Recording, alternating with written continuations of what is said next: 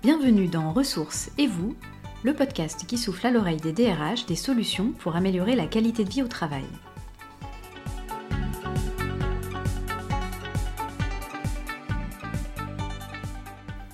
Mercredi. Vous voyez cette image du dieu Shiva? Plusieurs bras pour jongler avec une multitude de situations.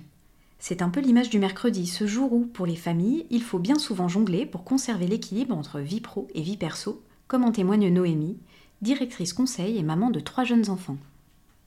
Et c'est vrai que de temps en temps, euh, bah, il y a un couac. Il y a une nounou qui peut pas, il y a un bus qui marche pas, il y a une école de musique qui est fermée. Et euh, c'est vrai que c'est toujours un peu une journée stressante parce que euh, je suis un peu à l'affût sur mon téléphone.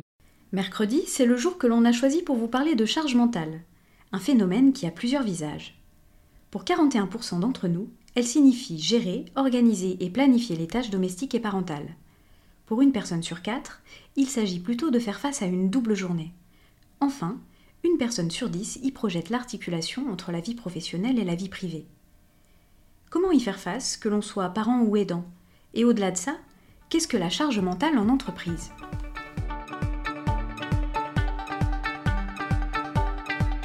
On a tous un prisme, je pense, où on est tous capables de se rendre compte, est-ce que ce truc-là, c'est vraiment nécessaire ou pas? Je pense que les gens qui sont structurellement totalement débordés, noyés, d'une certaine façon, ne savent pas dire non. Est-ce une question de gestion du temps Ou d'apprendre à dire non? Pas si sûr. La charge mentale est plus profonde et fait système. Ils sont nombreux, et surtout elles sont nombreuses, à faire primer les besoins des personnes qui comptent sur elles, au détriment de leur propre bien-être et de leur vie professionnelle. Huit femmes sur dix sont touchées par ce phénomène. Isabelle, maman de cinq grands-enfants, se rappelle de ces mercredis. Mon bien-être, avant tout, c'était d'être avec les enfants, mais pas de faire des choses pour moi. Je n'y ai jamais pensé. La charge mentale, malheureusement, ne s'arrête pas aux portes de l'entreprise. Clients, collègues, ils sont beaucoup à s'appuyer sur elle et cela se ressent dans toutes les sphères de la vie de Noémie, directrice conseil. Les activités des enfants, euh, les contraintes euh, de mon mari, les miennes, euh, toutes les contraintes de mes clients, les contraintes de mon équipe. Une solution miracle à proposer? Isabelle a sa théorie. Même si c'est sans doute très culpabilisant, mais euh, il faut que je pense à moi. Il faut. J'ai peut-être pas réussi encore à le faire. Et Noémie, elle, a une envie. Je voudrais me dédoubler. Je voudrais pouvoir avoir un double qui gère euh, tout euh, le pratique, l'organisationnel, le logistique euh, de manière à pouvoir avoir un cerveau dédié à mon travail euh, et un corps dédié à, ceux qui en ont besoin à l'extérieur. L'entreprise peut-elle jouer un rôle dans la diminution de la charge mentale de ses salariés? Pour Noémie, cela ressemblerait à... Quelqu'un à qui je puisse donner toutes mes contraintes et comme une sorte de super conciergerie qui, euh, en particulier pour mes enfants, pourrait m'aider à faire en sorte que, au moindre quoi qu'ils prennent la relève, comme une sorte de filet de sécurité qui fasse que ce soit pas à moi de gérer les couacs et que je puisse avoir le cerveau tranquille, juste être tranquille en fait. Cela tombe bien, puisque les conciergeries d'entreprise, physiques ou virtuelles, existent déjà pour alléger les tracas du quotidien.